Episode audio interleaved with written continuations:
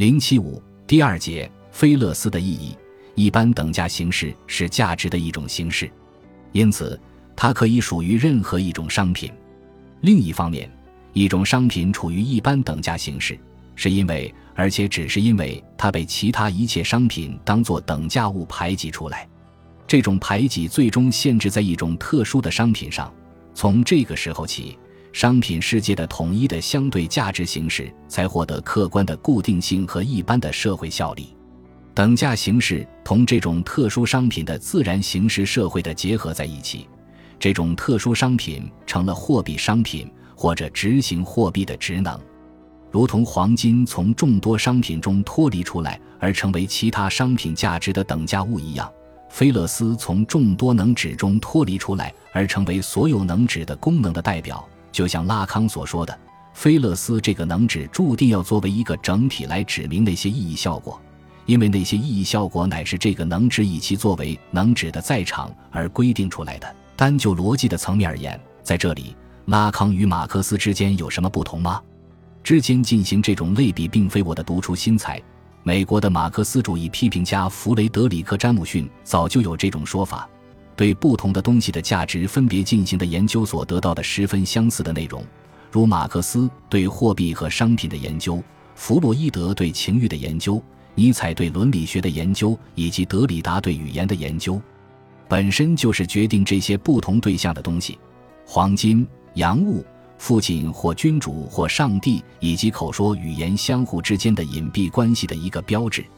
这些绝对标准的产生的范式，就是马克思所说的交换机制的四个阶段：简单阶段、高级阶段、概念阶段，以及最后一个货币的或绝对的阶段。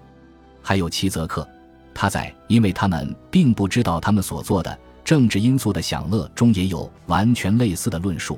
但我们可能还是会感到疑惑：既然毫无淫秽的企图，那为什么非要选用菲勒斯这个淫秽的意象来描述欲望的辩证法呢？这就得从精神分析学所特有的有关主体之构成和发展的罗格斯说起，那里面似乎已经浸透了一种淫秽的血统。因为在这个罗格斯的中心有一个创伤性的内核，就与那个淫秽的小玩意儿有关，那就是阉割。阉割或约阉割情节是弗洛伊德为阐释两性间的解剖学差异给主体带来的心理影响而提出的一个结构性概念。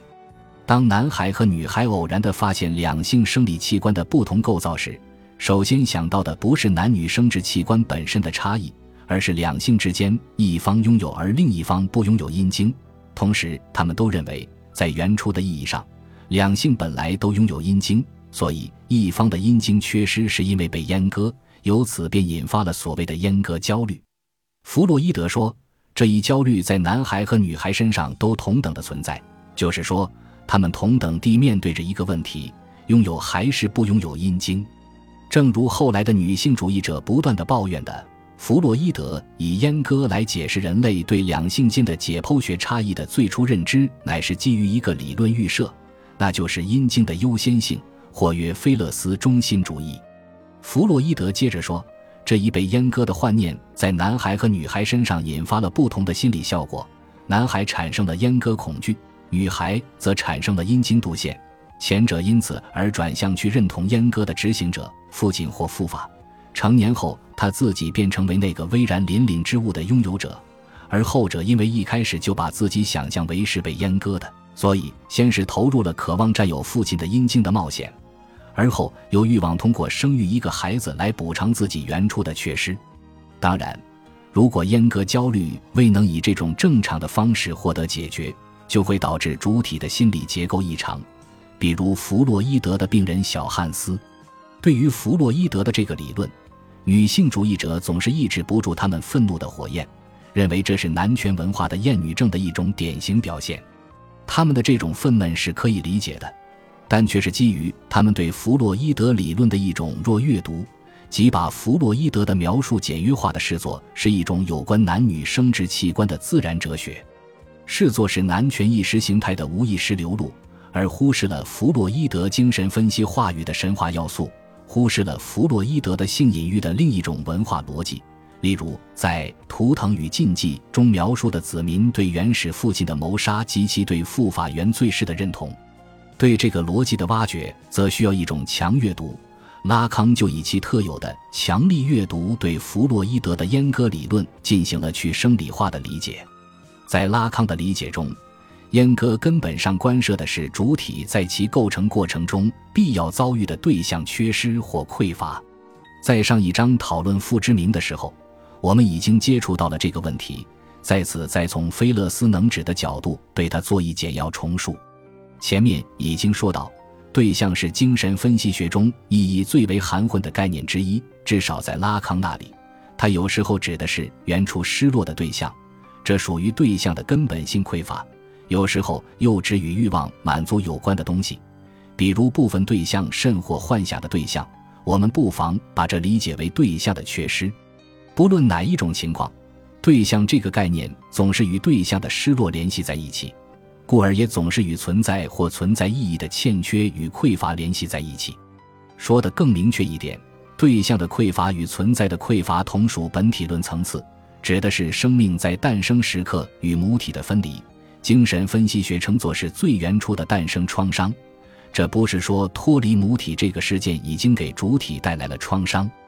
而是说，主体在后来的创伤经验中，会以某种回溯的方式，把这个事件建构为创伤的源头。比如，我们为什么渴望他人的爱？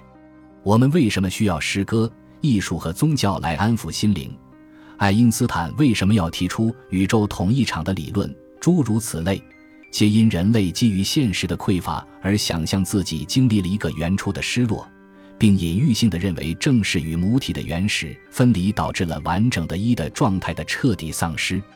拉康把在这一分离中失落的对象命名为原质之物，并称人类的文化实践、艺术、宗教、科学，皆是为了把某个对象升华到物的位置，让失落的原初对象在那里返回。